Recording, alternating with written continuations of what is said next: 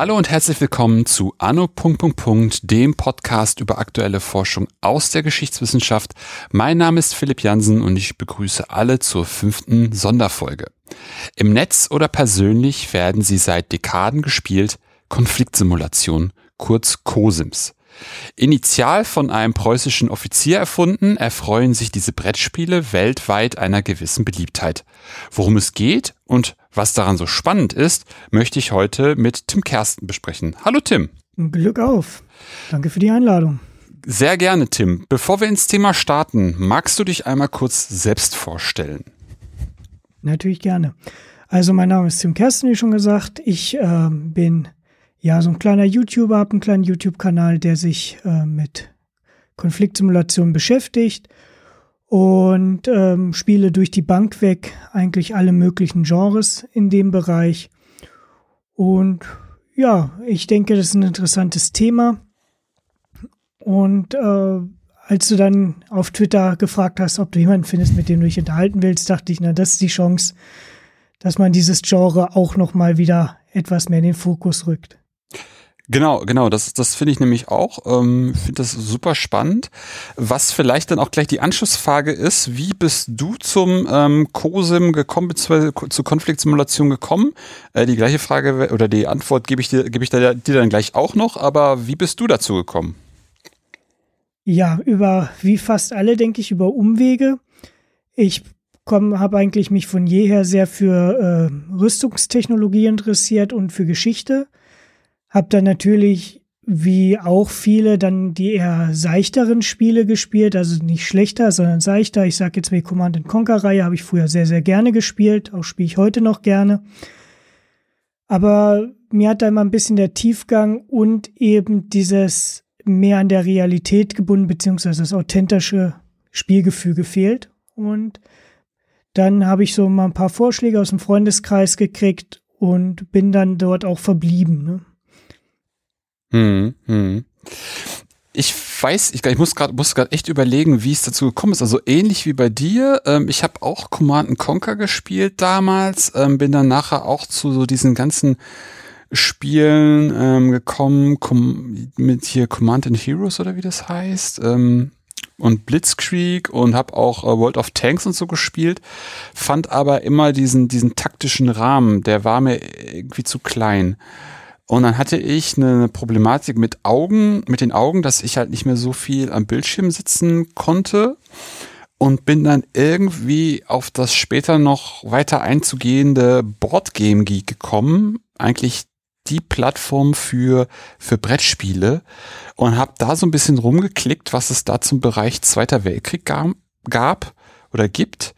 Und bin dann ähm, bei Cosims hängen geblieben und habe mir das erste Cosim direkt beim Designer äh, in Finnland für relativ viel Geld äh, einfach nur gekauft, weil ich die Karte interessant fand. Also die Karte sah irgendwie schön aus. Deswegen habe ich mir habe ich mir das äh, das Spiel gekauft und dann war es bei mir so, dass ähm, ja ich mit diesem Spiel überhaupt nichts anfangen konnte, weil es mich einfach so so umgeworfen hat, was da alles in dieser Kiste drin war. Die ganzen Karten und diese ganzen Counter, die wir vielleicht später nochmal erklären, was das ist, ähm, dass ich einen Laden gesucht habe und äh, gefunden habe in Berlin. Und da habe ich dann Anschluss in so eine Gruppe gefunden, die diese Spiele gespielt hat und spielt und bin dann halt tiefer in dieses Genre eingedrungen. Genau. Und wollte, dachte mir einfach, dass es äh, ein, ein eigentlich super spannendes Thema ist, um einfach mal als Sonderfolge in diesem Podcast hier zu besprechen. Und ja, habe ich äh, Menschen gesucht und dich gefunden und bin sehr äh, happy darüber, dass wir heute sprechen können. Ja, ich muss auch wirklich sagen, du hast da natürlich mit Berlin einen kleinen Vorteil, weil hier auf dem Land, also ich komme halt aus der ländlicheren Region Deutschlands, muss man dann halt wirklich, wenn man Boardgames zusammenspielen will mit anderen Leuten, muss man die immer mehr oder weniger indoktrinieren und hoffen, dass die dann auch Spaß daran haben. Ähm, deswegen kommen wir ja vielleicht später nochmal zu. Ähm, ist auch schön, dass wir heute halt die Möglichkeit haben, über Umwege ähm, einfach eine breitere Masse Zugang zu haben zu Mitspielern. Mhm. Ganz interessant. Auf jeden Fall, auf jeden Fall. Ähm, das ist, glaube ich, auch noch eine Sache, worüber wir nachher gerne nochmal irgendwie sprechen können. Ähm, lass uns aber vielleicht, das hatten wir ja vorher mal besprochen, ein bisschen über die Herkunft äh, und die Entwicklung von, von, von ja, COSIMs, beziehungsweise man nennt sie im Amerikanischen auch gerne Wargames. Wie ist da so die Herkunft? Wie, wie ist da, wo kommt das her und, und wie hat sich das entwickelt? Ja, der Begriff Wargames wird ja auch bei uns äh, immer beliebter, wobei man natürlich aufpassen muss, dass er in der Öffentlichkeit nicht falsch verstanden wird. Ja. Ähm, das ist ja auch immer eine gewisse Gefährdung. Ursprünglich ja als ähm, tatsächlich auch als Ausbildung und auch heute ja noch auf gewissen Ebenen als Ausbildungs- und Trainingsspiel äh, gedacht, um einfach Szenarien auf äh, ob, gerade operativer Ebene darzustellen und ähm, trainieren zu können ist das Ganze dann halt, ich würde jetzt fast sagen, eher zufällig dann auch in den zivilen Bereich übergemünzt. Mhm. Also man kennt da zum Beispiel auch diese, ich sag jetzt mal den Vater der heutigen Wargames, also diese Planspiele nach Reiswitz. Ähm, genau. Und da haben sich ja richtige Clubs dann später drum gebildet. Und natürlich hat dann, hat man dann auch irgendwann den, den zivilen Markt ja auch entdeckt als, als äh, ja, finanzielle Quelle, beziehungsweise als Absatzmarkt. Und die Entwicklung ist eigentlich sehr interessant, weil man gerade jetzt, finde ich, merkt man wieder, dass dieses, äh, dieses Genre durch, durch sehr gute äh, Entwickler sowohl für Boardgames als auch PC-Games, also ich versuche mal so ein bisschen beide äh, Bereiche zu sehen, mhm. Äh, deutlich besseren Zugang auch zur Allgemeinheit findet. Es gibt da jetzt ein paar Titel, äh, die in letzter Zeit gekommen sind, die eben nicht nur, ich sag jetzt mal, diese typischen Nerds oder Geeks befüttern, die dann erstmal ähm, sich in dieses Spiel einarbeiten müssen ohne Ende, sondern eben auch durch sehr gute Regeln, sehr gute UI, ähm, auch den allgemeinen Spieler, also den normalen, ich sag jetzt mal in Anführungsstrichen, Casual-Spieler, mhm. ohne das abwertend zu meinen, einfach die Möglichkeit geben, sich da selber ähm, einzubringen. Genauso gibt es ja Firmen, die Spiele als Privatversion veröffentlichen, die ja selbst heute noch äh, vom Militär genutzt werden. Also wäre ja Command Modern Operations, ist ja der Nachfolger von Command Modern Naval Air Operations. Und das ist ja zum Beispiel eine Software, die aktiv von, äh, von der Luftwaffe zum Beispiel verwendet wird. Hm, hm, hm. Ja, genau, da gibt's halt ganz häufig Synergieeffekte oder dass das früher Menschen, die betraut waren mit so Plan- oder Kriegsspielen auf verschiedenen Ebenen, dass die da, wenn die jetzt ähm, in den Ruhestand treten, dann eben ähm, da weitermachen und so auch für den kommerziellen oder privaten Markt dann weiter ähm, solche ähm, solche Spiele spielen. Ich hatte da letztens noch ein Interview gehört ähm, von dem Typen, der was zu Kursk macht. Ein riesiges Spiel, also da braucht man gefühlt auch eine, eine eigene Wohnung für, um das spielen zu können. Vielleicht auch nachher noch ein Thema, worüber wir sprechen können, also Spielbarkeit von so Riesendingern. Ähm, und der erzählt halt, dass er das früher eben im Rahmen des Militärs entwickelt hat. Ähm, und da kenne ich mehrere Leute, die die da teilweise ähm, dort gearbeitet haben und dann im Nachgang dann entsprechend ähm, ja solche Spiele entwickelt haben. Ähm, das ist auf jeden Fall irgendwie super spannend, wo die Leute so herkommen. Ja, das ist sehr viel. Der Macher von Tech Ops war ja auch ehemaliger Offizier in der US Army und hat das dann das Programm ja selber gemacht. Wird jetzt leider nicht mehr gepublished. Also man hat eigentlich keinen Zugang mehr zu. Ist eigentlich schade. Hm. Hm. Lass uns doch mal, wo wir jetzt so ein bisschen über die Herkunft gesprochen haben und so über die Entwicklung, ähm, was gibt es für Arten und Ebenen für, für, für ähm, ja, wie wollen wir sie nennen? Wargames, Konfliktsimulation? Ich denke, wie wir es Kind nennen, ist, äh, solange jeder weiß, was wir meinen, nicht ganz so wichtig. Also ich komme tatsächlich aus dem Bereich, wo ich sie Wargames nenne. Mhm. Ähm, aber auch Cosims ist es ja treffend. Und ähm, ist auf jeden Fall spannend, welche Ebenen gerade ähm, auch da ist ja eine Entwicklung zu sehen. wir, ähm, wenn man jetzt so grob einteilen will, sowohl Boardgames als auch die PC-Umsetzung, haben wir eigentlich immer den ähm, die drei Möglichkeiten aktuell, würde ich fast sagen. Das heißt, wir haben die Hexfeld-Spiele, also die Spiele, wo die meisten Menschen erstmal sofort abgeschreckt sind, sage ich jetzt immer, wenn denen so ein Ding vorsetzt und die sagen, uff, ähm, mh, danke. Am besten Nämlich? packst du dann noch 200 Counter auf die Karte und dann richtig, sagen die, richtig, ja, richtig. Genau. genau. Also man muss sich dann da halt so eine Karte vorstellen, egal ob jetzt digital oder oder als als Spielbrett, ähm, wo halt auf einer einer einer kartografischen Karte ähm, ein, ein, ein Hexagon Netz drüber gelegt wird, gerne auch noch mit Nummerierung und dazu kommen dann so Pappplättchen, die sogenannten Counter, wo halt bestimmte Werte drauf sind, Angriffswerte, Bewegungswerte, ähm, ähm, was für was was für eine Güte die Truppe hat und und noch viele viele andere Sachen ähm, und dann wird man da manchmal schon ganz schön erschlagen, wenn man wenn man das so sieht, auf jeden Fall, ja. Genau, denn da gibt's ja Spiele, die auch unglaubliche Bereiche abbilden. Ähm, also wir reden ja dann normalerweise im Regelfall, dass diese Spiele sich im eher operativen Rahmen bewegen. Das heißt, also ähm, wir ja wirklich Großverbände leiten, dann selber uns Gedanken machen, wo wir wie unsere Ziele ansetzen. Und ich sage jetzt mal, der operative Rahmen hat ja im Grunde genommen erstmal den Vorteil, dass man sehr, sehr viel Freiheit hat, ne? dass man ähm, nicht ein Ziel hat, sondern man kann sich quasi überlegen, wie möchte ich mein Ziel erreichen. Mhm.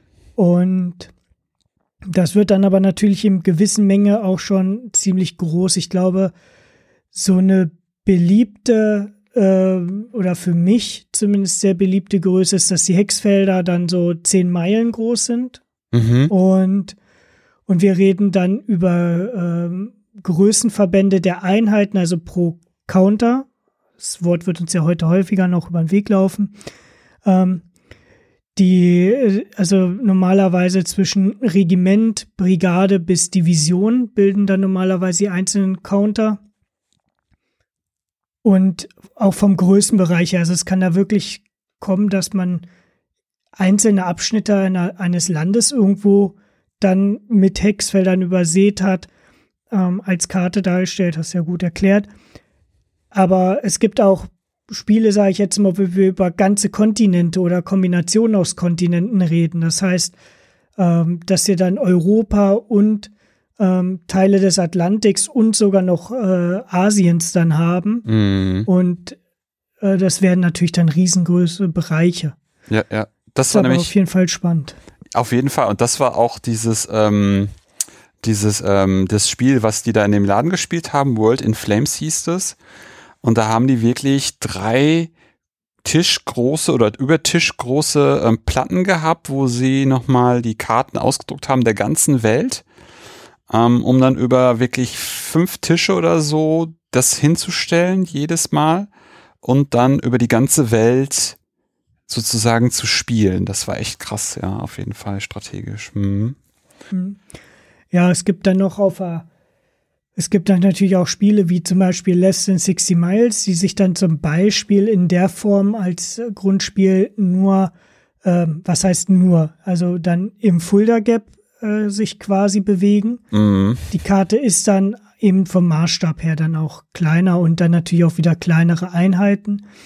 Ähm, es gibt tatsächlich auch äh, ja dann Hexfeldumsetzungen, die dann allerdings sogar noch kleiner werden und aus der operativen Ebene rausgehen und dann halt in die in die taktische Ebene. Ich denke, eins der beliebtesten und bekanntesten jetzt auch gerade durch die Umsetzung äh, wieder in die digitalen Medien ist Lock and Load, mhm. wo man dann dieses typische, ich arbeite mit äh, Gruppen und Halbgruppen, mhm. ähm, wie gesagt, auf taktischer Ebene und man dann einen sehr kleinen Bereich abdeckt. Aber das ist, denke ich, wie gesagt, auch schön bei Hexfeldern. Es funktioniert, so dass man wirklich diese, selbst diese kleinen Ebenen schön darstellen kann. Mhm.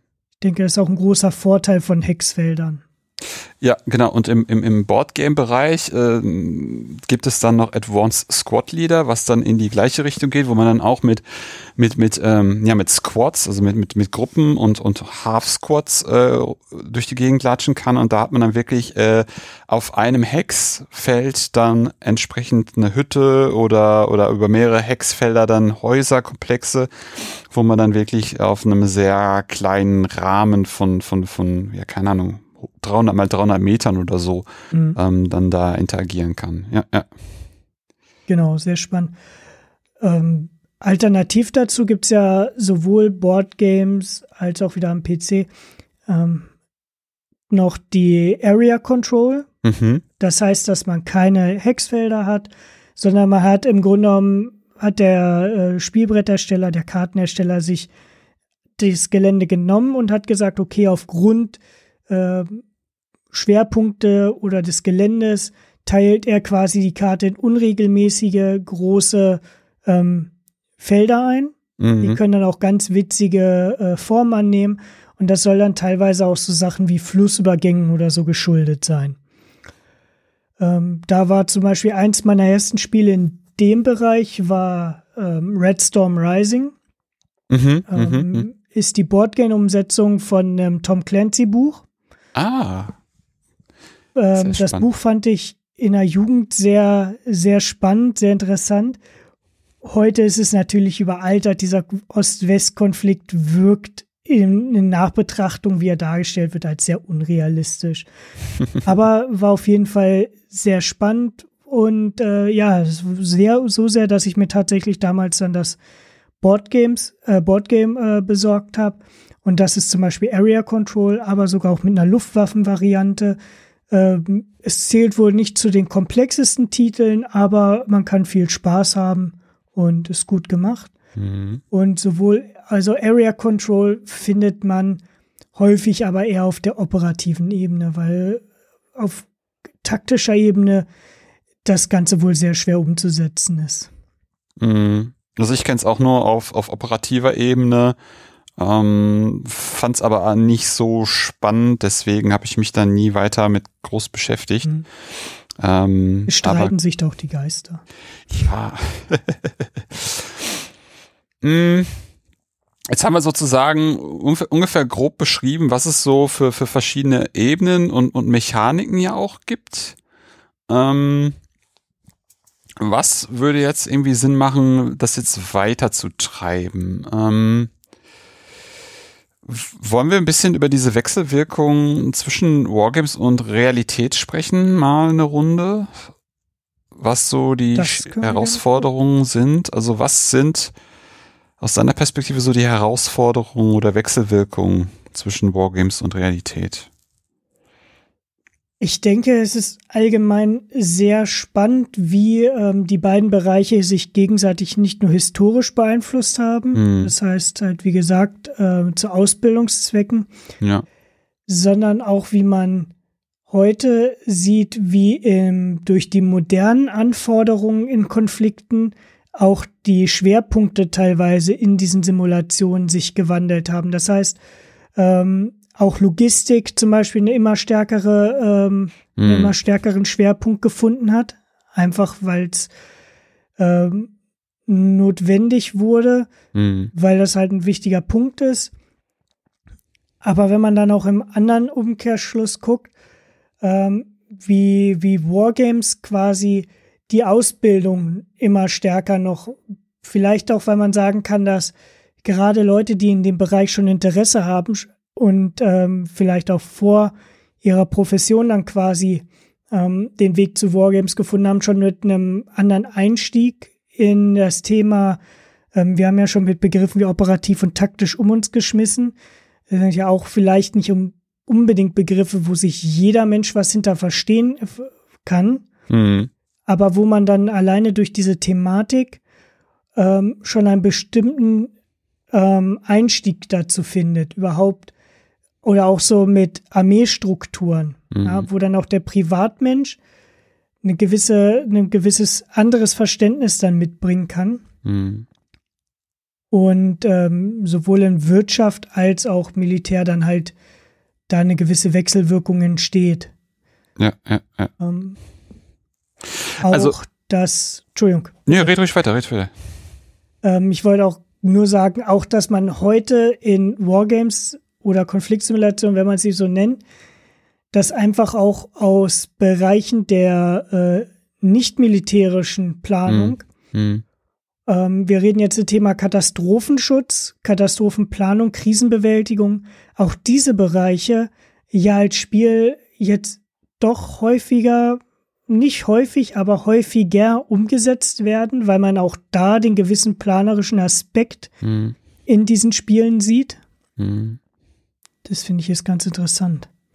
Ja, in jedem Fall. Also ähm, da, da würde ich auch sofort zusprechen. Das ist auch mehr oder weniger das, auch was, was mich an diesem ganzen Thema, Thema so interessiert. Ähm, das ist halt auch ähm, so ein bisschen, hat es was auch von Schach, ähm, wo man auch viel halt überlegen muss. Und das, das finde ich auch das Interessante daran, dass man einfach auf verschiedenen Ebenen auch, auch überlegen kann, wie was wo. Also gerade wenn man jetzt ein operatives Spiel irgendwie spielt, was, was eher so größere, größere Komplexe sich, sich anguckt. Keine Ahnung, ob man jetzt ähm, die, die, ähm, die, die, die sich die Ostfront anguckt oder die Westfront anguckt oder die Normandie jetzt, um es nochmal ein bisschen kleiner zu machen, oder Frankreich, äh, den, den, den, deutschen Angriff von Frankreich anguckt. Das ist, ist halt das eine sozusagen in, in einem ganz kleinen Frontbereich, jetzt auf taktischer Ebene da irgendwas zu, zu machen oder halt im großen operativen Rahmen sich zu überlegen, was, wo will ich irgendwie hin, um dann so, sozusagen von, nach dem Plan, wo will ich operativ hin, zum Beispiel einen Sichelschnitt, Sichelschnitt nach Mhm. Kirchen machen.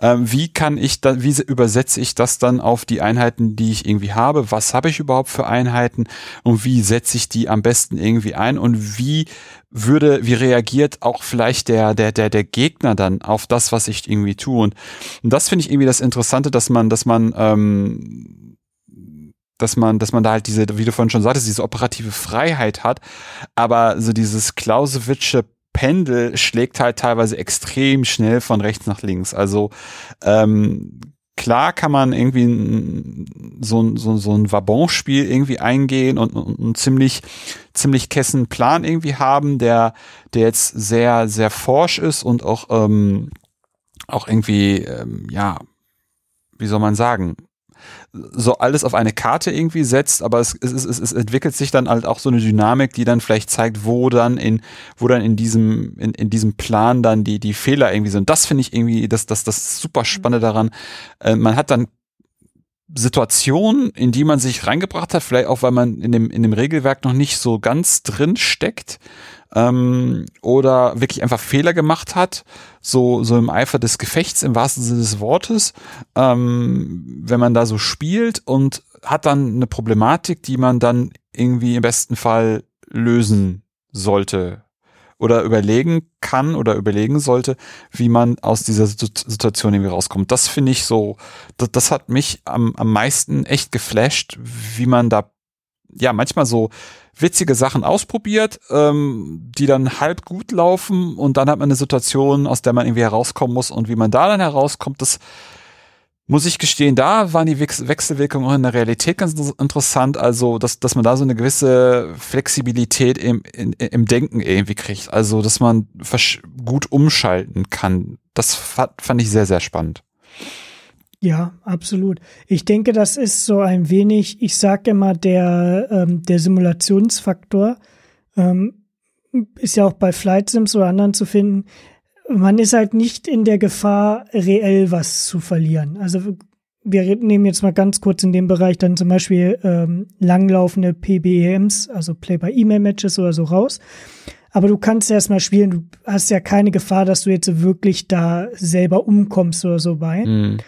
Und kannst deswegen diese Dinge ausprobieren und musst dann aber dann, ähm, klar, ne, du hast dann High Risk, High Reward, sagt man ja heute so schön im Mhm. Neusprachgebrauch, Situation, die du dann einfach eingehen kannst, aber das kann dich dann halt auch in die Situation bringen, anschließend halt sehr kreativ reagieren zu müssen, sage ich jetzt mal schön gesagt, um dich aus diesem äh, Mist, in den du dich rein äh, manövriert hast, unter Umständen wieder rauszubringen.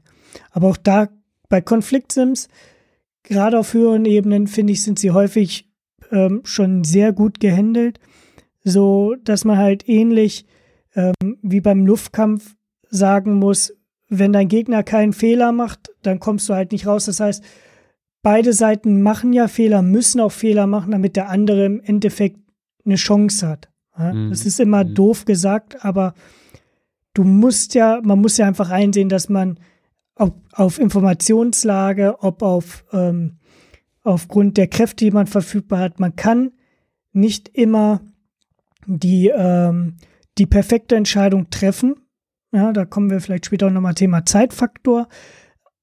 Und dieses, ich kann nicht immer die perfekte Entscheidung treffen, sondern ich kann die bestmögliche nach meinem Wissen, hm. auch damit umzugehen, das einzusehen, selber zu erkennen, zu sagen, okay, ähm, auch dann im Nachgang eine schöne Nachbesprechung zu machen, wie, wo waren meine Fehler, wie hätte ich das besser machen können. Ich denke, das ist auch eine sehr interessante Wechselwirkung und sehr spannend, weil gerade durch dieses Fog of War teilweise, das man hat, also das ist natürlich bei Boardgame-Umsetzungen nicht immer so leicht umzusetzen, aber dass man vielleicht nicht alle Informationen hat und dann trotzdem versucht, die bestmöglichen Entscheidungen zu treffen. Ich denke, das ist auch sehr interessant. Ja, auf jeden Fall. Ähm, und ich glaube, auch da sind dann die ganzen Möglichkeiten, nur das ist gerade schon angesprochen, es geht jetzt nicht um Menschenleben, dass man da dann halt einfach auch ganz viele Situationen durchspielen kann. Und ich glaube auch gerade in so einem Fall ist, ähm, in, in einem Fall von, von einem Katastrophenschutz von der Katastrophenschutzthematik oder auch wirtschaftlicher Thematik ist halt auch einfach sowas ganz spannend. Also es geht halt de facto erstmal um nichts. Es kostet in Anführungszeichen, in Anführungszeichen nur Zeit ähm, um, um so ein Spiel zu spielen oder, oder um eine Simulation durchzugehen. Aber ich glaube einfach, die Lerneffekte können, sind sehr, sehr, sehr extrem. Und wenn es nur ist, dass, dass man ein kooperatives Spiel spielt, wo es einfach ähm, Kommunikationskanäle oder Netzwerke gibt, ähm, die dann einfach zeigen, dass, dass es hier und da gut funktioniert, da und da und dort nicht so gut funktioniert und dass man dann einfach überlegt, wie man ja im Ernstfall oder für die, für die nächste Runde ähm, solche Sachen solche Probleme angehen und, und auch abstellen kann. Also das ist halt auch, glaube ich, da, gerade was so die, diese Wechselwirkung betrifft, auch ein, auch ein großes, großes Potenzial, Sachen auszuprobieren und, und einfach, ja, ähm, Sachen zu verbessern. Absolut. Absolut. Jetzt hattest du, jetzt bist du da jetzt vielleicht ein bisschen mehr der, der Profi drin als ich, weil ich mit, mit, ähm, mit, mit Konfliktsimulationen auf, auf PC-Basis nicht so viel zu tun habe. Ähm, wo siehst du so die Unterschiede zwischen PC-Games und, und Board-Games?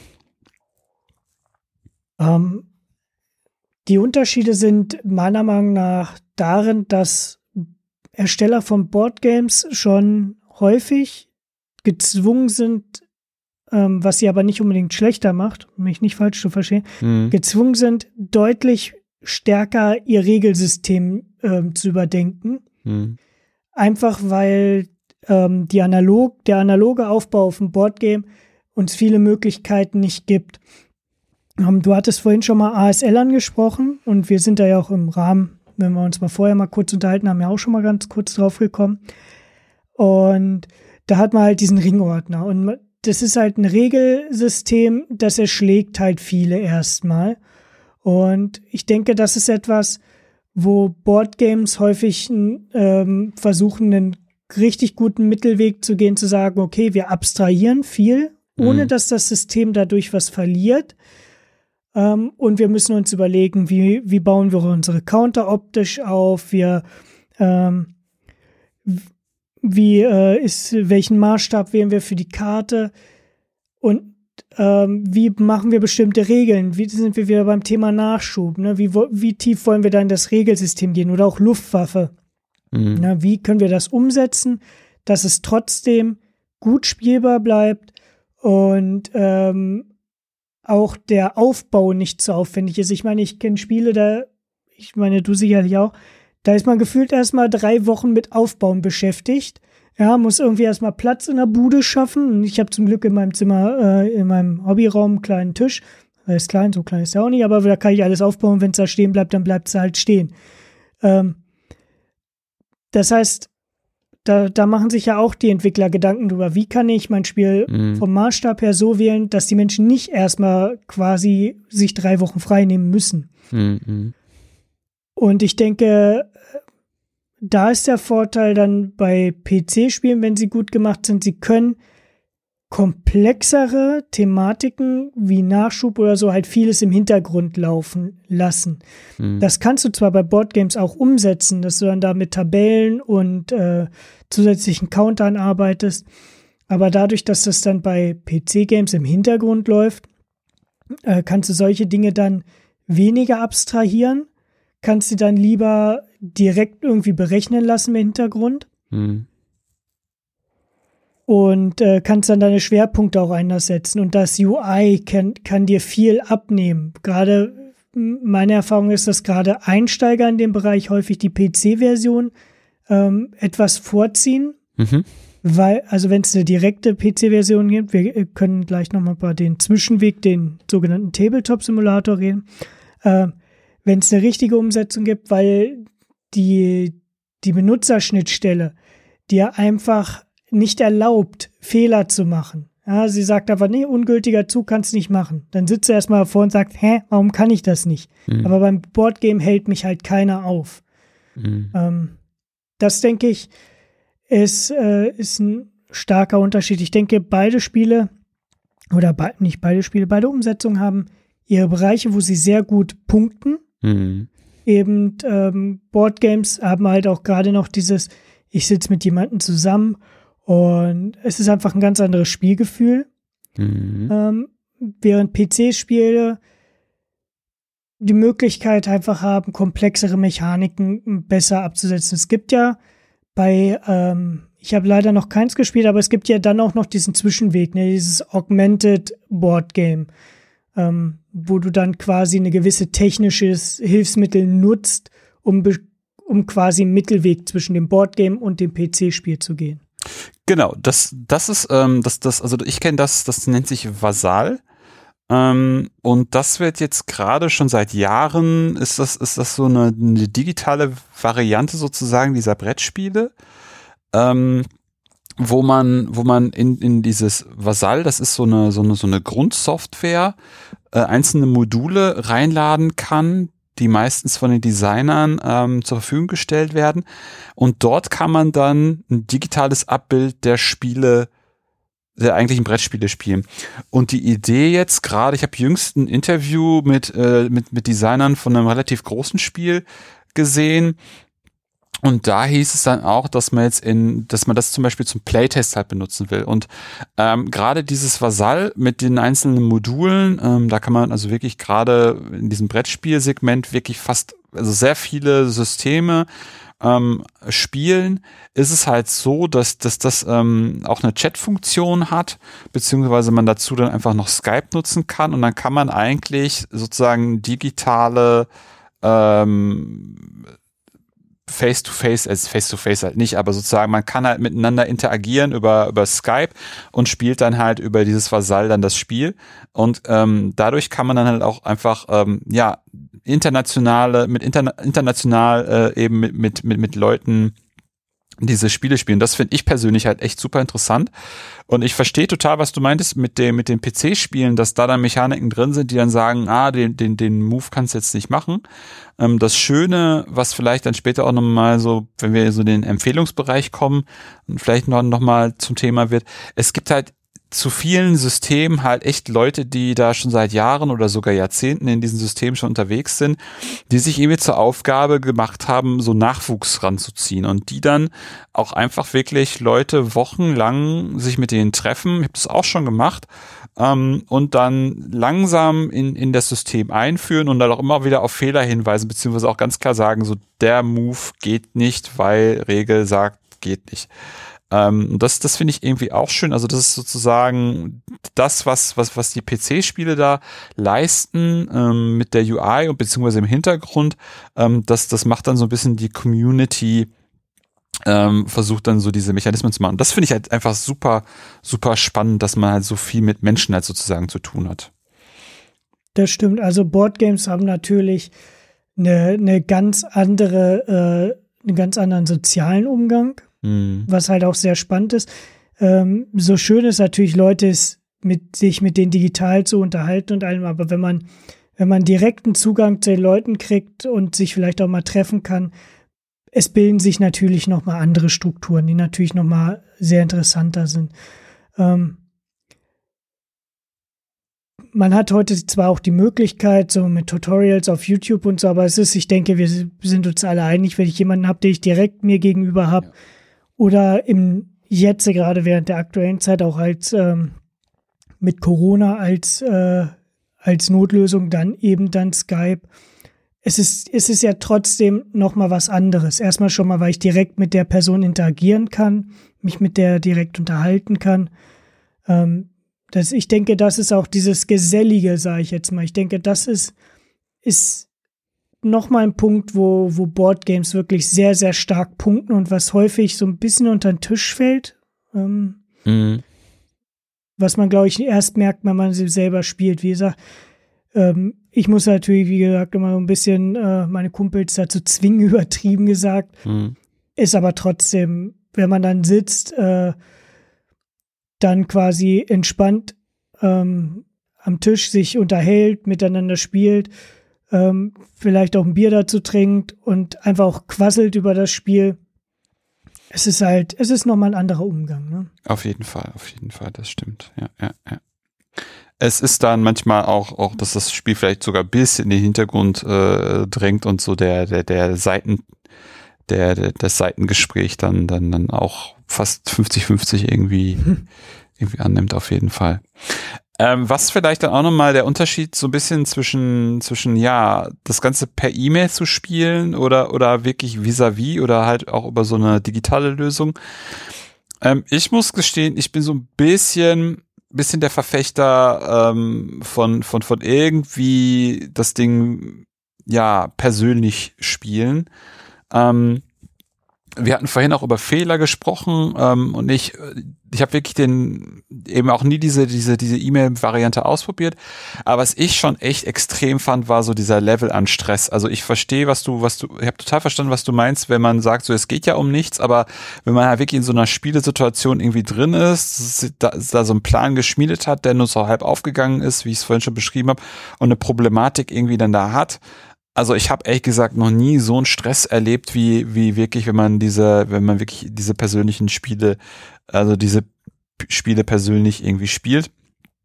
Ähm, oder, oder, oder, oder generell so Emotionen gehabt, auch wenn dann nämlich dann sozusagen der, dieser, dieser, dieser Rettungsversuch dann geglückt, also die, das, das Gefühl, was man da hat, äh, war schon, oder die Gefühle, die man dann hat, ist, die waren schon ziemlich überwältigend, dass dann da so ein Plan, den man sich selbst Kraft seiner Wassersuppe irgendwie überlegt hat, dann aufgegangen ist. Das ist, war, war schon extrem, muss ich sagen. Wie war das bei dir? Oder wie es ist, ist natürlich klar, äh, man hat ja, man hat ja Ehrgeiz. Ich habe ja auch gerade ein aktuelles äh, PEM, ähm, also Play by E-Mail, ähm, gegen einen befreundeten YouTuber. Ähm, und natürlich hat man seinen Ehrgeiz. Und es, es ist ja selbst dann stressig. Man kriegt also, das ist jetzt dann natürlich auch Combat Mission, also eher 3D-Umgebung und dann taktisch. Aber ähm, wenn dann Sachen schief gehen, äh, ich sage da manchmal so, so, ich muss jetzt eine Runde weinen gehen, ähm, wenn mir wirklich irgendwas ganz Doofes passiert. Oder wenn ich dann da richtig Pech habe, Glück oder Pech gehört natürlich auch immer dazu, das darf man ja nicht vergessen. Ähm, man hat ja seinen Ehrgeiz.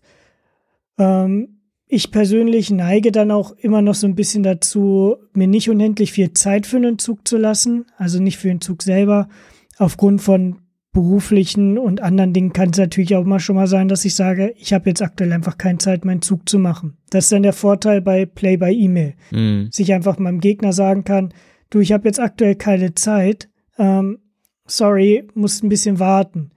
Ne? Und äh, man gerät da nicht in, in den Zugzwang, sage ich jetzt immer. Ja. Aber ich sehe sehr wohl auch deinen Punkt.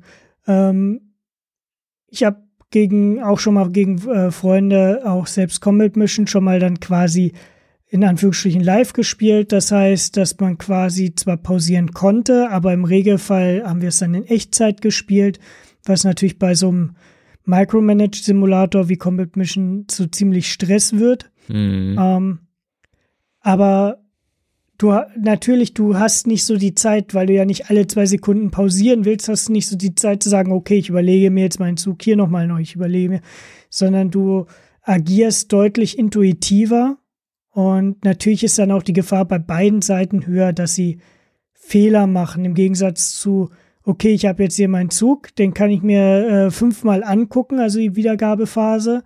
Ähm, jetzt gucke ich wirklich überall, gehe ich auf die Höhe der, der Soldaten runter mit meiner Kamera, gucke, können die da hingucken? Ja, sollten sie gucken können, hm, was da für Gefahren. Also ich muss halt deutlich schneller agieren und komme deutlich mehr ähm, in die, in die Situation, dass ich tatsächlich ähm, nicht die idealen Züge vielleicht machen könnte, wie in einem PBM. Ich denke, beides hat seinen Charme. Ähm ich finde gerade den, den Zug und Zugzwang und Stress, den man im Reellen hat, weil es ist ja auch schon eine Höflichkeitsgeschichte, dass man nicht der Mensch sein will am Tisch, der den Gegner ständig eine halbe Stunde warten lässt und sagt, so, jetzt mache ich mal was. Ähm, ja. Sondern man versucht ja ein Spiel schon vorwärts zu kommen. Aber wie gesagt, ich finde auch Play by E-Mail hat definitiv ähm, seine, seine Vorzüge. Mhm. Und ähm, macht, macht vielen Menschen, viel, also ich gerade Play by E-Mail macht wahrscheinlich vielen Menschen überhaupt erstmal möglich, so ein Spiel zu spielen, auch gegen andere Menschen. Ähm, Beispiel jetzt bei mir, ich bin Schichtarbeiter und ich arbeite auch noch in so einem ganz komischen Schichtsystem, das eigentlich kein anderer fährt. Das heißt, unter der Woche habe ich quasi ein Riesendurcheinander, wenn ich was mit anderen Leuten absprechen will. Ähm, Wochenende geht dann meistens, aber so habe ich dann die Möglichkeit zu sagen, okay, ich mache jetzt äh, ähm, mein, mein Zug. Jetzt zum Beispiel, wenn ich von der Nachtschicht komme, dann bin ich so um 4 Uhr zu Hause, kann dann mich hinsetzen, mache meinen Zug und dann mein Gegner schickt mir den zum Beispiel irgendwann am nächsten, äh, dann abends um 6 Uhr zurück und wenn ich da von der Nachtschicht komme, kann ich wieder meinen Zug machen. Mhm. Ja, das ist dann natürlich eine Möglichkeit, wo Play by E-Mail sehr stark punktet. Ja, ja, auf jeden Fall. Also ich meine, das kann ja auch nochmal, kann ja auch vielerlei andere Gründe noch haben, ne, dass man sich nochmal kurz die Regeln durchliest, weil man das System mhm. gerade irgendwie lernt. Oder man macht sozusagen genau das andere, man macht es digital oder, oder wirklich persönlich und ähm, macht es dann vielleicht wie beim Schach, dass man, dass man so assistiert dann mit dem Menschen, der einem gerade das System beibringt oder das, das die Spielmechanik äh, beibringt, dann nochmal ähm, das Ganze nochmal wieder zurückbaut und nochmal über bestimmte Problematiken irgendwie spricht. Also das fand ich halt ganz interessant, dass so bin, so habe ich das halt gemacht, ähm, dass da halt auch einerseits ähm, relativ assistiert da manche Sachen, also die ersten Runden gemacht worden sind und dass im weiteren Verlauf man dann einfach nochmal über bestimmte Situationen dann nochmal gesprochen hat und wie du vorhin auch gesprochen hast, gesprochen hattest davon, von der Nachbesprechung. Also das fand ich auch immer ganz interessant, ähm, oder das Beste eigentlich auch ähm, an dem, was man dann da rausgenommen hat, dass man einfach nochmal zusammen darüber gesprochen hat, wie, wie waren die Situationen so, was hätte man da irgendwie noch machen können. Das fand ich schon, fand ich schon immer sehr, sehr, sehr, sehr, sehr interessant. Ähm, jetzt hatten wir es schon ein paar Mal irgendwie angesprochen die, die, die Darstellungsproblematiken, die Abstraktionsproblematiken und dann so diese Geschichte mit, mit Komplexität auf der einen Seite, Spielbarkeit auf der anderen Seite.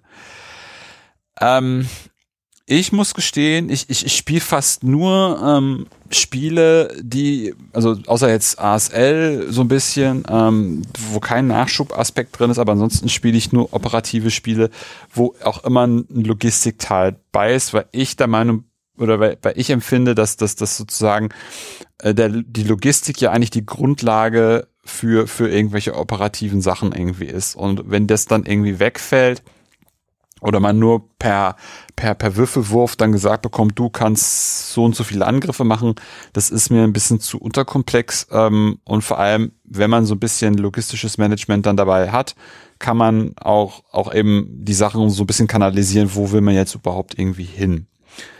Ähm, was ist so dein Blick auf, auf, diese, auf diesen Komplex? Also ja, also ich bevorzuge ganz klar auch Spiele mit einer Logistikphase, äh, nicht Logistikphase, aber auf jeden Fall einem lo vernünftigen Logistiksystem.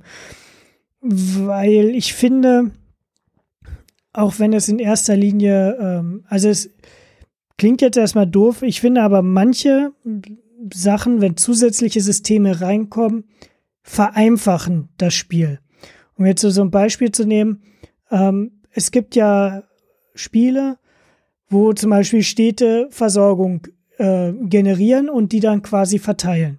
Und wenn du diese Stadt einkesselst, versorgt die aber häufig trotzdem erst nochmal die Gebiete um sich herum. Und ich denke mir dann immer so, wo kommt das her? Ne? Wie lange wird so eine Stadt ähm, Versorgung herbringen können? Und das finde ich dann, macht die Sache eher schwieriger, während ich dann, wenn ich ein gutes, ich finde, du hast einen sehr guten Punkt gebracht, gerade mit dem Logistiksystem, wenn ich mir da sehr gute Lösung überlegt habe, dass es zum Beispiel über Bahnköpfe kommt oder äh, ich sogar meine Nachschubdepots äh, flexibel anlegen kann und die es verteilen in einem bestimmten Bereich. Es wird nachvollziehbarer.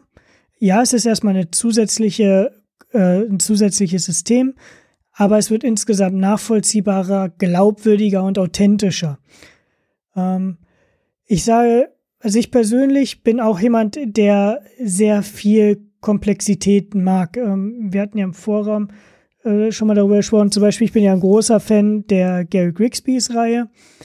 Und die gelten ja so als mit sehr komplexe Titel. Aber ich finde gerade dadurch, dass das Regelwerk, also es ist eine digitale Umsetzung, dadurch, dass das Regelwerk ähm, nachvollziehbar ist, die, die Regeln wirklich Sinn machen, ähm, machen, macht, du kannst zum Beispiel selbst die Bewaff oder die Loadouts von deinen Flugzeugen ändern, wenn du das willst. Ja? Brauchst du im Regelfall nicht. Aber die Möglichkeit, zum Beispiel aus einem Jäger einen, einen Jahrboot zu machen, gibt dir halt ein bisschen Flexibilität. Wenn die, ich sage immer, wenn die Komplexität nicht der Komplexität halber im Spiel ist. Das heißt, wenn ich, ähm, um mal aus dem Bereich, aus dem Casual-Spielbereich äh, zu gehen, ich mache ein Spiel schwer, nur mal damit es schwer ist und das schwer dann quasi das Verkaufsargument ist.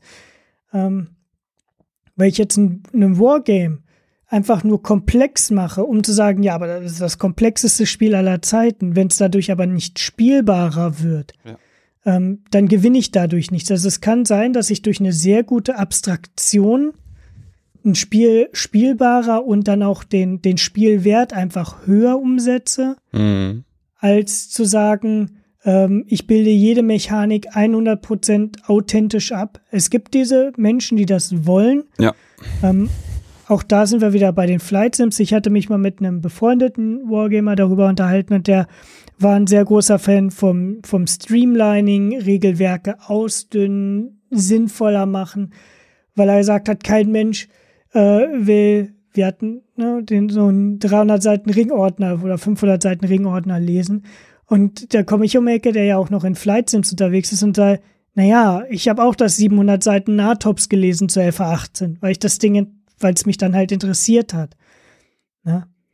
Ein großer Vorteil heutzutage ist, dass wir eigentlich für jeden was auf dem Markt haben, ähm, das irgendwo eine Zielgruppe ähm, versorgt oder fast alle. Natürlich gibt es auch immer wieder spezielle, wo es dann nicht so, aber und ich denke, es ist eben das Schöne, dass, dass es Entwickler für jeden Bereich gibt, sowohl Boardgames als auch äh, PC-Umsetzung, wo man sagt, ja, aber mir gefällt das. Ich möchte vielleicht eine sehr tiefe, äh, sehr tiefe Logistikphase haben oder in meinem Fall zum Beispiel, ich möchte vielleicht die Luftwaffenphase möchte ich persönlich, wenn dann vielleicht ordentlich umgesetzt haben oder lieber gar nicht im Spiel haben, weil ich, weil ich zum Beispiel sage, wenn die da nur dran getackert ist und nicht gut umgesetzt ist, dann entspricht das vielleicht nicht meinem Bild. Ja, dann kann ich, macht mir das im Spiel keinen Spaß, sie einzusetzen. Mhm.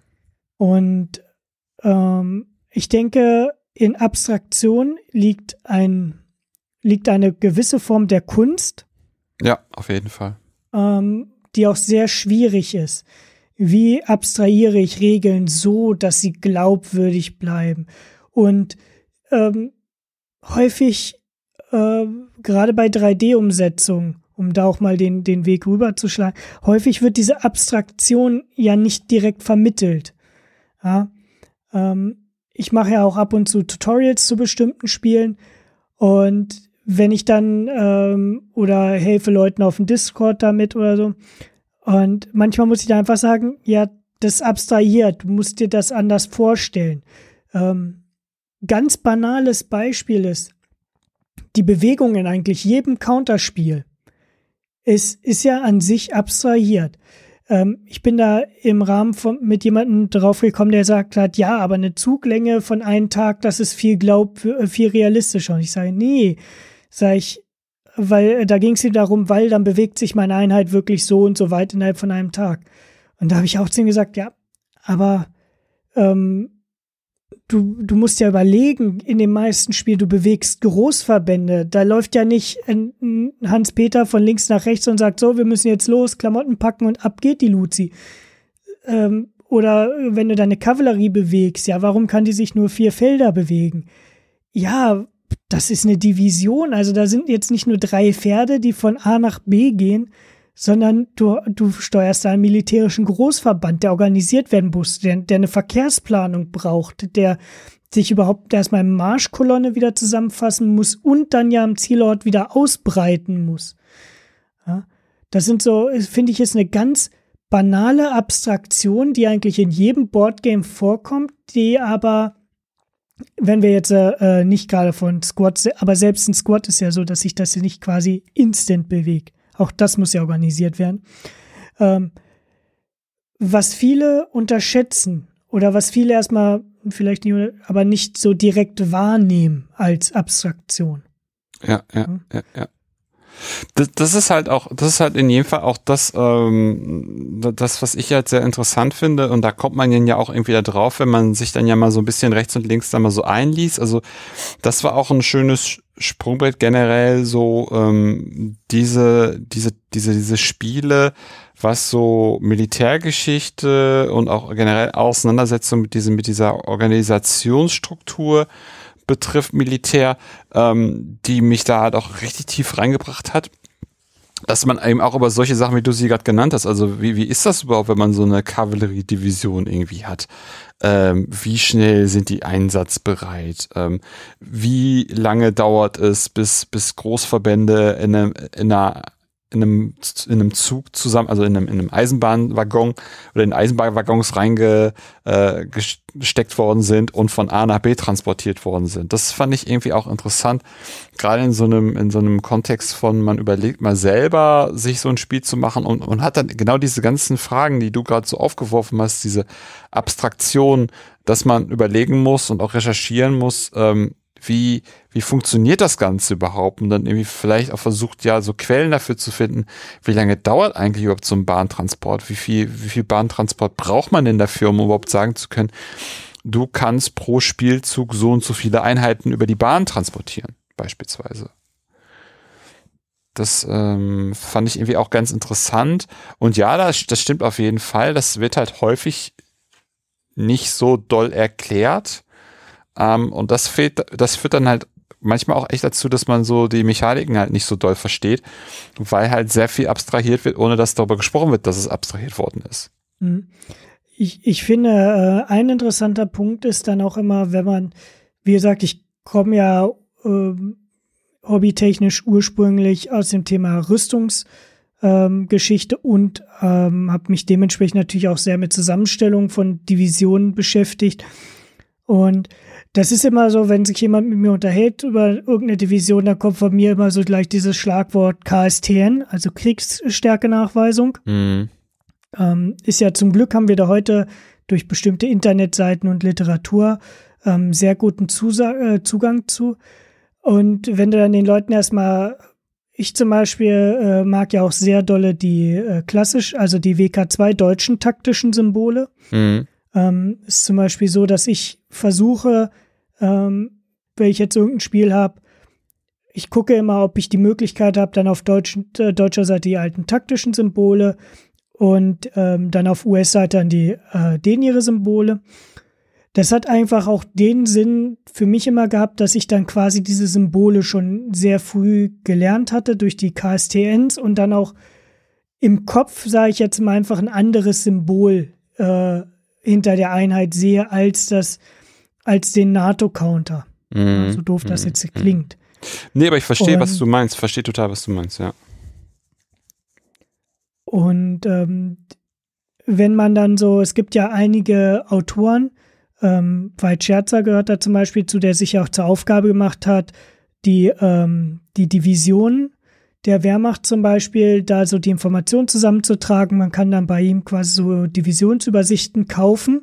Mhm. Und ähm, da sind dann natürlich auch die, die alten Organisationsblätter drin, ne? Wie mhm. KSTNs der, der Division und sowas. Und wenn man den Leuten dann erstmal zeigt, was da eigentlich drin war oder drin sein sollte, ist ja immer noch, wenn wir über deutsche Division reden, reden wir auch, oder allgemein im Militär, aber beim Deutschen ja sehr extrem, reden ja von starkem Unterschied zwischen ist und soll. Ne? Mhm, mhm. ähm, auch, auch etwas, was in Spielen, gerade Boardgames natürlich immer irgendwo auch begrenzt abgebildet werden kann. Ne? Mhm. Dieses, dieses verminderte Einheiten oder dieses ständige ähm, ist ja auch ein interessantes Thema, äh, wenn ich den Weg kurz schlagen darf, dass ja eigentlich seit Kriegsbeginn zum Beispiel die Wehrmacht ständig umorganisiert worden ist. Die Einheiten wurden kleiner, sie wurden umorganisiert, einfach weil man versucht hat, das Material, was man hat, sinnvoll überall zu nutzen, ne? also auch aufzuteilen, dass quasi alle was haben. Mhm. Man muss sich das vorstellen, also diese Kriegsstärke-Nachweisung ist ähm, ist halt so, die gibt halt vor, wie soll eine Division oder eine Einheit, das geht ja runter bis zur Kompanie, gibt es diese KSTNs.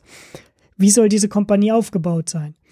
Und ähm, die wurden ständig geändert von der Organisationsabteilung, weshalb es Listen gab von der Organisationsabteilung, die rausgegeben worden ist, wo dann quasi drin steht, aktuell ist übrigens diese KSTN gültig. Mhm, mh. Einfach, weil das ein Riesendurcheinander war. Und das ist etwas, was auch sehr wenig Spielen, wo man irgendwo Rechnung tragen kann.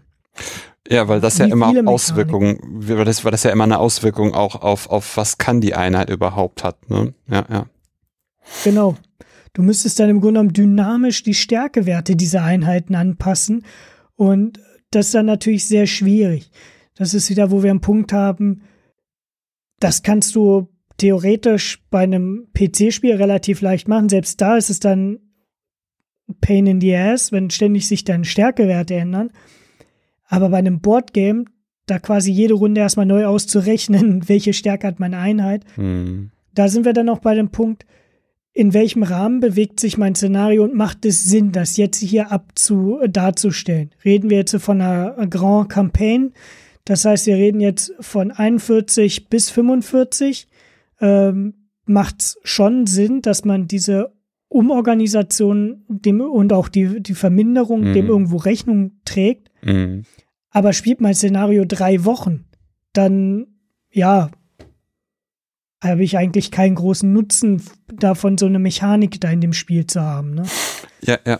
Weswegen man dann ja manchmal auch daraufhin, glaube ich, dann auch den Kniff einfach macht, dann die, die Spiele auch entsprechend zeitlich zu begrenzen. Also es gibt dann ja auch irgendwie Spiele, die, die dann nochmal erweitert werden und dann sagt man, ja, mit, mit der zweiten Version kann man auch bis da und dahin spielen, wo dann aber genau, glaube ich, das einem auf die Füße fällt, dass sich in der Zeit dann halt einige Sachen geändert haben ähm, und dass dann eigentlich die, die, das Spiel dann nicht mehr so realistisch ist wie es irgendwie ähm, wäre, wenn man das zum Beispiel zweigeteilt hätte. Ja, also ist halt sehr, also gerade da finde ich halt auch, wenn ein Entwickler ähm, von vornherein sagt, unser Spielkonzept ja, ist auf kurze taktische Gefechte ausgelegt. Mhm. Zum Beispiel einfach mal äh, in ähm, wieder den Weg zu oder um mal Combat Mission zu haben. Also die längste Spielzeit im Combat Mission sind zwei Stunden. Das geht hoch bis ähm, etwas, fast zwei Bataillone kann man bei Huge Maps dann zusammenpacken. Und wir reden dann über eine Ausbreitung von irgendwo Karte 4 mal 4 Kilometer Maximum. Mhm. So, bitte äh, hattest du mir schon mal im Vorfeld gesagt, rein Interesse halber jetzt nicht auf das Thema, aber du würdest dir da quasi was eher auf Core-Ebene wünschen. Mhm. Ähm, da muss man dann halt einfach sagen, dass das Battlefront als Entwickler da für sich die Entsch Entscheidung getroffen hat und gesagt hat, das ist einfach nicht unser Schwerpunkt. Wir wollen die, uns auf diese kurzen taktischen Gefechte, deswegen machen wir auch Sachen wie wie ähm, Minenräumen. Bilden wir nicht ab, machen wir nicht. Dauert ja. länger. Mhm. Pioniere können zwar Minen kennzeichnen, dass man halbwegs ungefährlich da durchkommt, aber wir sagen jetzt ja nicht, dass wir, ähm, dass wir äh, Minenräume reinbringen. Wir machen keinen Munitionumladen von Fahrzeugen, einfach weil das innerhalb oder äh, von liegen gebliebenen Fahrzeugen, die quasi rausziehen, weil das in diesem, in diesem Zeitintervall einfach nicht hinhaut. Und das finde ich eigentlich ganz gut. Ich finde es auch bei, bei vielen anderen Spielen, auch bei Hexel-Spielen, ich finde es gut, wenn die sich ein, einen Rahmen mhm. nehmen und sagen, das ist jetzt unser Rahmen, in dem wir spielen wollen. Mhm. Wir verzichten auf die Grand Campaign, mhm. weil wir denken, dass unsere Mechaniken besser umsetzbar sind für mhm. kleinere Szenarien mhm. ähm, mit kürzerem Zeitintervall. Ja, ja. Ja, und das, das, das, es gibt halt auch generell so äh, äh, im, im gesamten Spielen halt eine schöne Dynamik. Also ich finde es einfach wunderbar, wenn man zum Beispiel mal, mal sich Nordafrika vornimmt, ähm, mit Rommel gegen Montgomery oder sich vielleicht, wenn man, wenn man Lust drauf hat und angefixt worden ist durch, durch den längsten Tag, den Film Der längste Tag ähm, sich Norm die Normandie-Anlandung anschaut oder, oder da Spiele von Spiel, und dass man halt einzelne Kampagnen hat, die zeitlich begrenzt sind, wo man dann einfach sich so ein bisschen einlesen kann in die Eigenheiten. Und dann findet man halt auch genau schnell heraus, wie du es gerade beschrieben hast, dass die Designer sich auch eben einen zeitlichen Rahmen gegeben haben und sich einfach extrem tief in dieses Thema eingearbeitet haben und dadurch einfach sehr viel Wissen aggregiert haben, um ein sehr gut stimmiges Bild abzuliefern.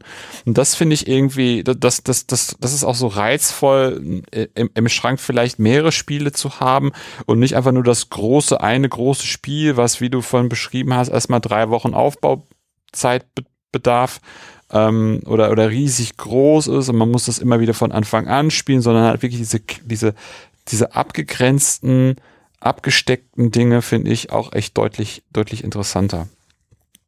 Ähm, Absolut.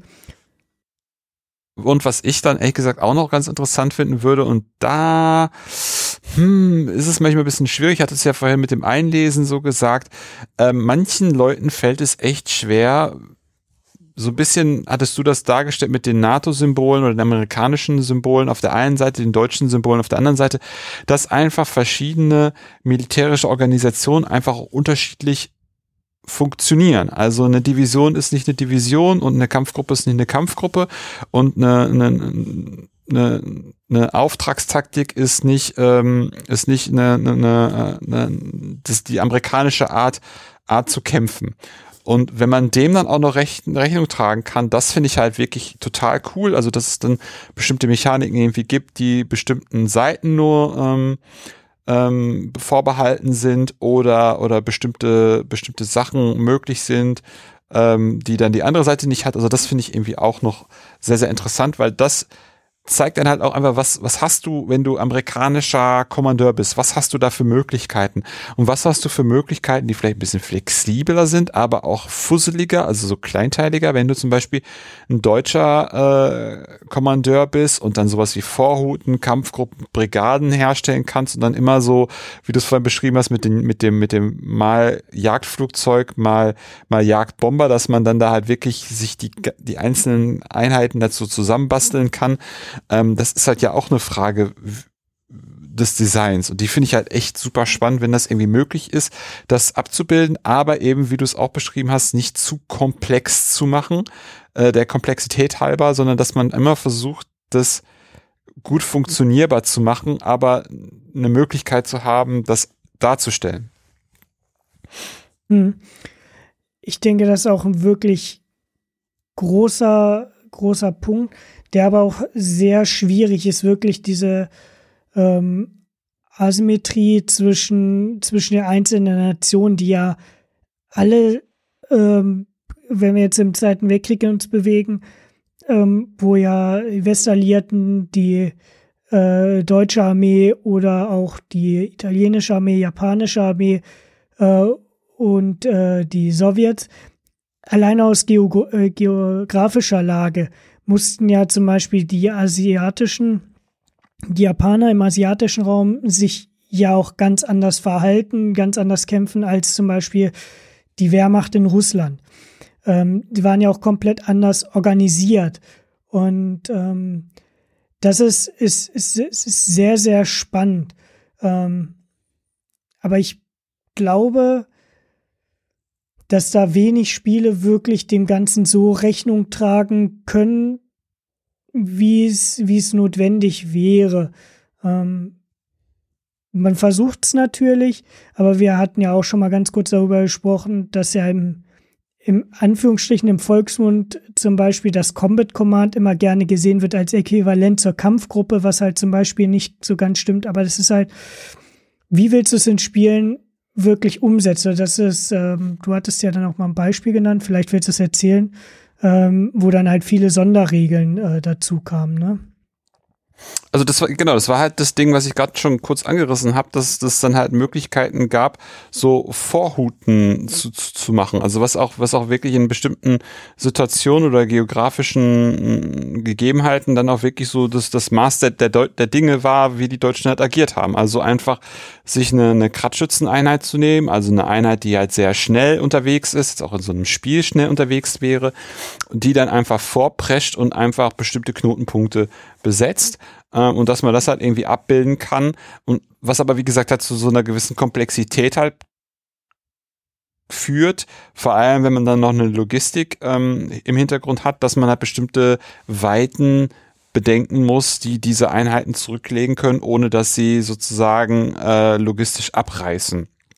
Oder dass man das sogar vielleicht in Kauf nimmt, um einen bestimmten Punkt zu erreichen und erstmal zu besetzen und dann im besten Fall mit der nachrückenden äh, Einheit dann zu entsetzen. Also das sind dann manchmal noch so kleine Kniffe, die die Spiele dann ähm, einerseits ein bisschen komplexer machen, aber halt in der, in der, in der, in der in der Tiefe des Nachempfindens, was möglich, möglich ist, halt nochmal deutlich erweitert und Möglichkeiten gibt, und gerade wenn man so, du hattest es vorhin schon angesprochen, das Internet ist gerade so gefüllt, auch mit, mit zum Beispiel Kriegstagebüchern von Wehrmachtseinheiten, dass man da halt überall, äh, je nachdem, wo man da unterwegs ist, dann von diesen Vorhuten und Kampfgruppen irgendwie liest, die dann immer wieder für bestimmte spezielle Situationen, Gegebenheiten zusammengestellt worden sind oder zusammengestellt worden sind von dem, was irgendwie da war, weil ein Gegenangriff gekommen ist ähm, und dann einfach bestimmte ja, Effekte haben und aber auch bestimmte Möglichkeiten ergeben, ähm, relativ gespreizt hier und da einzelne ähm, Punkte zu besetzen, weil man muss sich dann teilweise auch echt davon verabschieden, dass es so eine geschlossene Front gab, sondern es war dann teilweise eher so, ja, bestimmte neuralgische Punkte, Knotenpunkte, Übergänge bei Flüssen, die dann eben äh, besetzt oder verteidigt wurden das finde ich halt auch extrem interessant, wenn man sowas halt hat ähm, und, und, und einfach nachempfinden kann, so was, was, was ist möglich und aber was für Gefahren birgt das Ganze halt auch. Absolut. Ich muss auch tatsächlich sagen, ähm, dass ich schön finde, dass du gerade mit den Kratzschützen äh, kommst. War von uns äh, nicht eintrainiert. Ähm, denn viele, die mich so kennen vom Discord oder auch privat, wissen, dass die Darstellung beziehungsweise das Fehlen der Darstellung der deutschen Kratzschützen äh, häufig mir so ein bisschen Dorn im Auge ist, weil ich sie als essentiellen Teil sehe der mobilen Verbände, der schnellen Verbände. Ähm, und es in vielen Spielen nicht so schön abgebildet wird. Die John Tiller-Reihe, da hat man sie, ähm, aber in vielen Spielen fehlen sie. Und dann kommt einem so häufig im Internet, das ist vielleicht auch ganz spannend zum Thema ähm, Authentizität gegen, gegen ja, ähm, was man so als Sicht hat oder als, als, als Meinung, mir fällt gerade das Wort nicht richtig ein, ähm, dass wenig Leute die Kratzschützen mit einer tatsächlichen Kampfeinheit assoziieren, sondern eher häufig kommt also, ja, das waren doch nur Krattmelder. Nein, das, das waren Kratzschützenbataillone. Die hatten Mörser dabei, die hatten Maschinengewehre dabei, die waren, die waren jetzt, das waren nicht drei Hansels mit einer Flinte. Also, ähm, auch und eine das finde ich sehr spannend. Ja, und eine Tasche ja. mit irgendwelchen Briefen ja. drin. Nein, nein, nein. Ähm, also das ist ähm, das, das, das, das Spiel, was, was, oder das Spielsystem, was ich spiele, das, das hat das auch. Und das ist halt gerade in bestimmten Situationen sind die halt oft die, auch wenn sie das nicht abbilden, halt die Vorhut, die halt vorprescht und ähm, eben Punkte besetzt. Ähm, also das, das, ich verstehe auf jeden Fall, was du meinst. Ähm, und das ist aber auch das, was ich meine.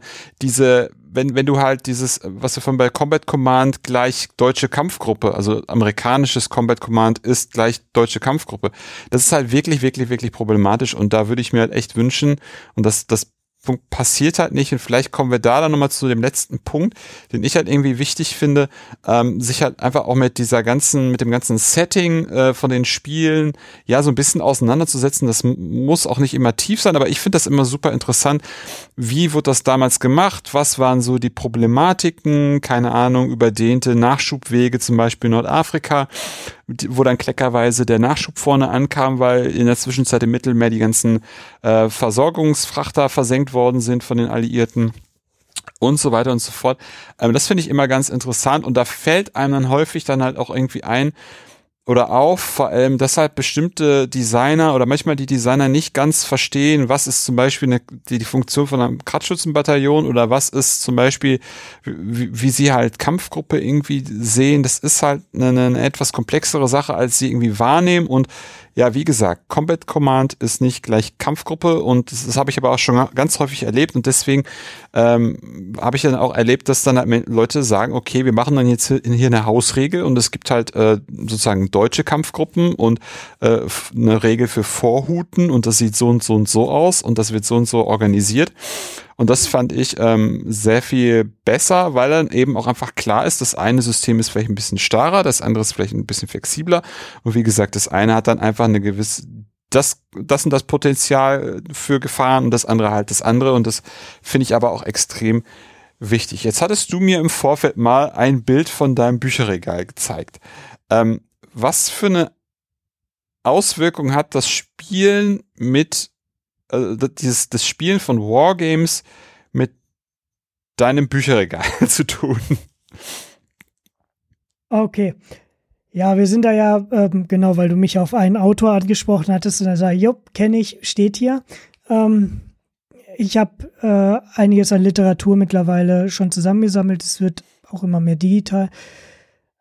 Ursprünglich habe ich erst angefangen zu lesen und habe dann den Weg zu den Wargames gefunden. Wie gesagt, ich bin ja über die Rüstungstechnik zu den Wargames gekommen, mhm. also vorher schon.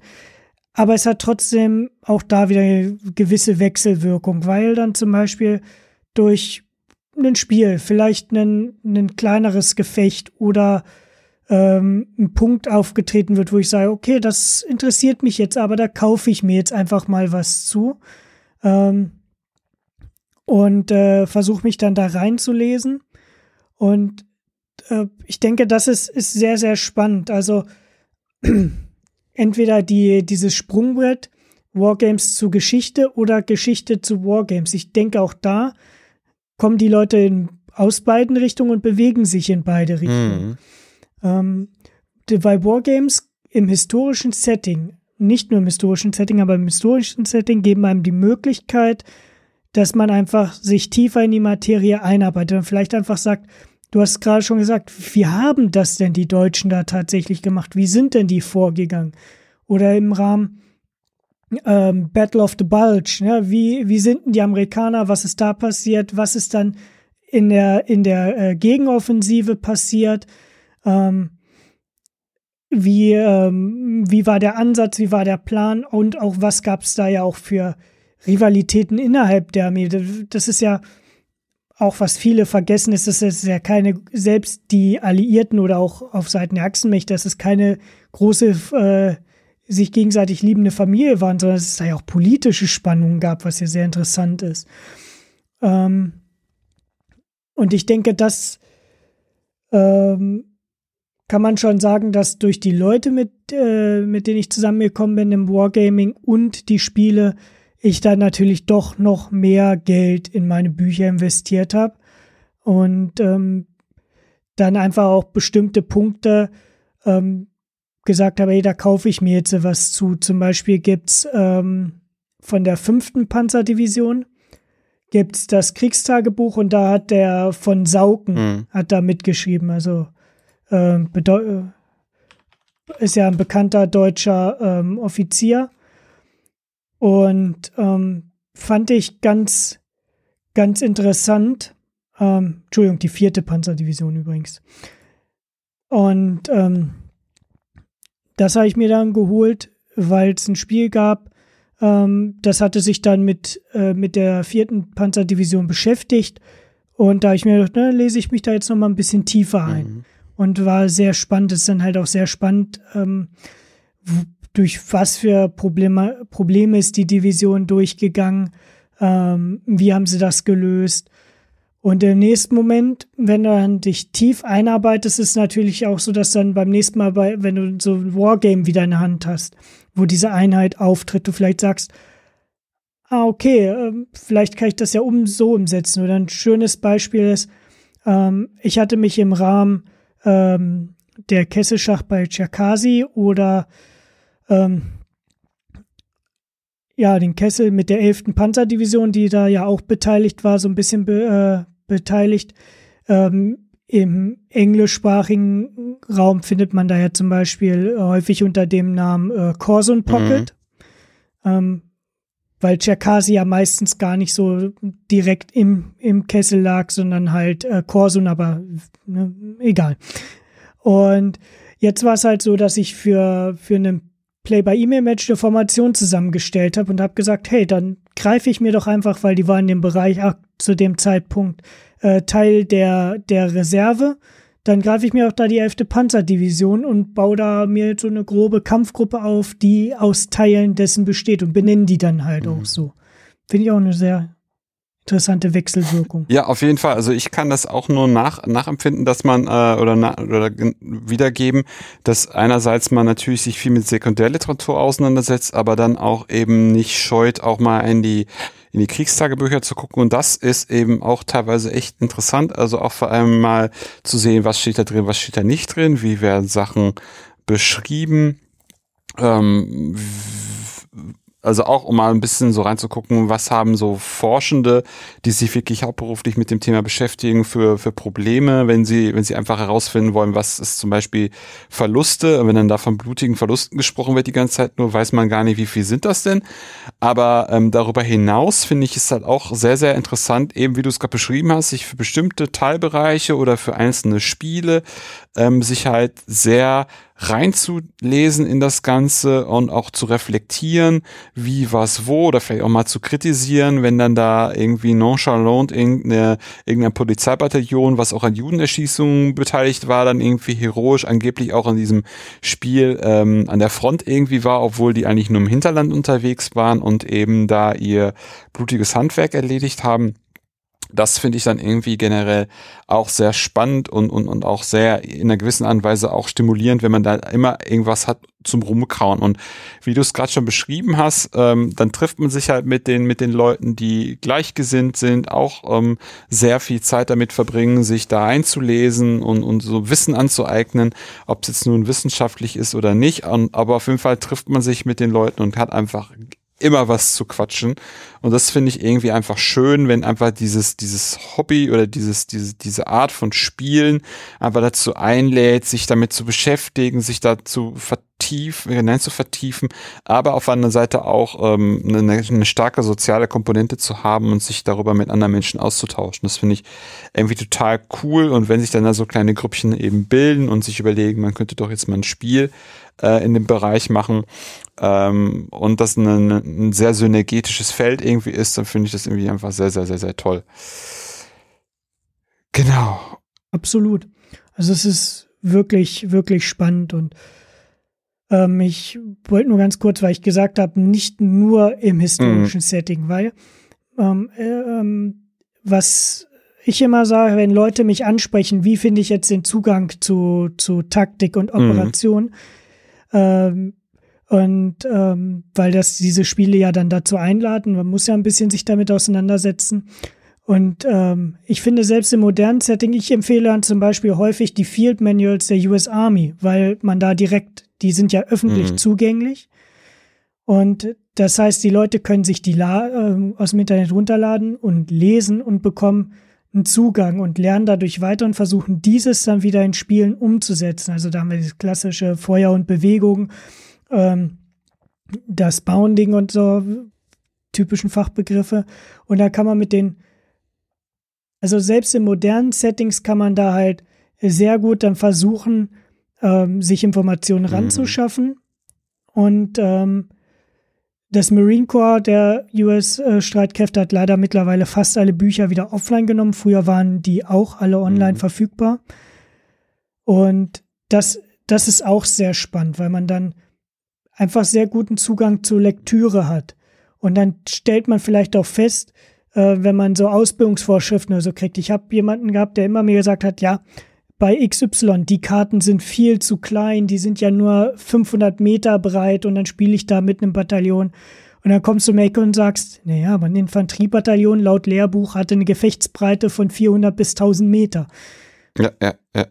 Ja, dann sagst du erstmal, ja, wo sollen die ganzen Leute hin? Aber man muss halt immer daran denken, du hast ja auch eine Reserve mhm. und sowas. Ne? Wenn du, wenn du also versuchst, die Sachen tatsächlich taktisch aufzuarbeiten, wie du es machen musst, dann stellst du irgendwann fest, ähm, ähm, wie wenig ähm, Platz man doch teilweise hatte, ähm, wenn man jetzt tatsächlich Soll hatte. Das ist ja auch dieses, da bist du wahrscheinlich tiefer drin als ich, aber so Theorie des, äh, des Empty Battlefields und sowas. Ähm, aber ist auf jeden Fall sehr, sehr interessant. Und ähm, da wieder diese Wechselwirkung. Ne? Ich kann mir Ausbildungsvorschriften ich sage dann halt meistens, geht erstmal zu den modernen, weil die kriegt ihr kostenlos. Historische Ausbildungsvorschriften, gerade wenn ihr sie original haben wollt, da kann man halt Geld drin versenken ja, noch und Man weiß da nicht, was also, man hat, genau. Richtig, richtig, richtig. Du, wollen wir vielleicht mal einen Deckel drauf machen? Ähm, de facto haben wir jetzt, äh, glaube ich, ganz gut rausgearbeitet, äh, was wir daran so spannend finden. Ähm, was man vielleicht noch sagen könnte oder was vielleicht eine Empfehlung von mir, von uns irgendwie, glaube ich, wäre, wäre, falls man Interesse hat, sich einfach mal bei Boardgame Geek äh, rumzutreiben, mal ein bisschen rumzugucken. Da gibt es auch entsprechende Reiter, wo man sich äh, nur Konfliktsimulationen anzeigen lassen kann, auch mit den verschiedenen Mechaniken, Hexen Counter und Area Control und so weiter und so fort. Und was ganz häufig auch ist, es gibt noch, äh, es gibt Foren zu den, zu den einzelnen Spielen. Zum Beispiel das Consim-Forum ist leider Englisch, aber ähm, auf jeden Fall das Forum gibt es auch noch und ähm, da werden dann zu einzelnen Systemen gibt es einzelne Threads wo dann teilweise auch schon die Regelwerke hochgeladen worden sind oder die Publisher von, von, von sich ausladen, die auch hoch irgendwo auf ihren Seiten, dass man mal reingucken kann, wie sieht überhaupt die Karte aus, wie sehen so Counter aus, aber auch wie ist denn das Regelwerk? Und dass man da einfach mal ein bisschen gucken kann, was einen irgendwie interessiert, was für ein, was für ein Theater, also was für eine, für eine Kampagne einen irgendwie interessiert. Und dann könnte man ähm, sich da einfach ein bisschen ja, umtun und erkunden. Was würdest du empfehlen? Absolut, also Boardgame Geeks. Also klar, Boardgame Geeks finde ich ist eine super Seite, äh, kann man sich umgucken. Ähm, ich kann selber sonst auch für die Leute, ähm, also mit Boardgame Geeks hat man, glaube ich, bei Boardgames fast alles abgedeckt, was so an Spielen verfügbar ist in der reellen Welt. Ansonsten kann ich empfehlen, ähm, einfach mal ähm, die äh, Gary Grigsbys Reihe sich anzugucken. Das wäre dann eine PC-Umsetzung, die gilt mit zu den äh, tiefsten ähm, Spielen in dem Bereich. Aber gerade Anfängern ähm, würde ich hier eher zu der Unity of Command-Reihe raten. Ähm, ist von einem kleinen Studio. Ich hatte die, die Möglichkeit auf der Gamescom vor zwei Jahren mit ähm, dem CEO von denen zu sprechen, durfte, obwohl ich ja nur ein sehr kleiner Kanal bin und damals ja noch deutlich kleiner, hat er mich eingeladen ähm, und konnte dort damals Unity of Command 2 Vorveröffentlichungen spielen und definitiv einen Blick wert. Also dieses, der erste Teil ist noch so ein bisschen, geht in die Richtung Puzzlespiel, weil sehr, sehr wenig Zeit und ähm, der zweite Teil ist ein bisschen vergebener. Ähm, und bietet trotzdem mehr Komplexität. Also beim ersten Teil hat häufig den klassischen Wargamern die Komplexität gefehlt. Im zweiten Teil ist es deutlich besser. Man hat mehr Möglichkeiten, es vergibt mehr Fehler und es ist wirklich gut. Und man muss sich nicht erst durch ein 300 mhm. Seiten Handbuch schlagen. Ähm, kann ich auf jeden Fall, also das wäre für die Leute, die zum Beispiel auf dem PC mal reingucken wollen, es ist jetzt auch nicht so unbedingt teuer, kann ich da nur empfehlen, da mal reinzugucken ähm, und sich im Zweifelsfall auch einfach mal eine, eine schöne Community suchen für die Leute, die viel auf Discord unterwegs sind. Ähm, wenn ich darf, würde ich da einfach mal zwei nennen.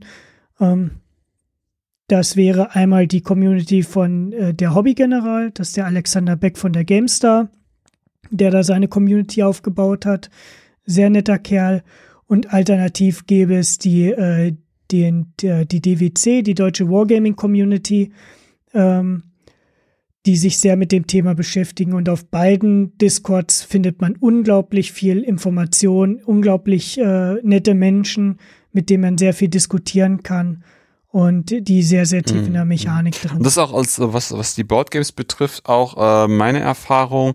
Ähm, die Leute sind sehr freigebig, was ihre E-Mail-Adressen betrifft. Äh, man kann die einfach anschreiben und, äh, und, und Fragen stellen. Die antworten da immer bereitwillig drauf, weil sie eben wissen, ähm, dass das sozusagen einfach neue Spieler braucht und dass manchmal der Einstieg in die, in die Systeme nicht so einfach ist und sind da sehr, sehr hilfsbereit. Also da dann auch äh, nicht scheuen, sich im Zweifelsfall an diese Menschen zu wenden. Die sind super, super freundlich. Und ansonsten wäre vielleicht noch ein Hinweis, hier und da auch einfach mal bei YouTube zu gucken, weil da gibt's dann auch, ob es jetzt für ähm, Boardgames oder für PC-Spiele ähm, gibt es da echt schöne Tutorials, die, ähm, die erstmal erklären, wie das Ganze funktioniert. Manchmal auch so ein Unboxing, was überhaupt in so einer Kiste mal drin ist, kann man sich gerne auch mal anschauen, dass man mal ein Gefühl kriegt, was, was, was, was es da jetzt irgendwie genau geht und wie das irgendwie genau aussieht. Super, Tim. Ich glaube, wir haben irgendwie das ja. Thema ziemlich erschöpfend besprochen. Ich danke dir sehr, sehr für das Melden und für das Gespräch. Das war sehr, sehr interessant, dich so als meinen Sparringspartner oder andersrum zu haben. Das äh, hat mir sehr viel Spaß gemacht. Vielen Dank dafür.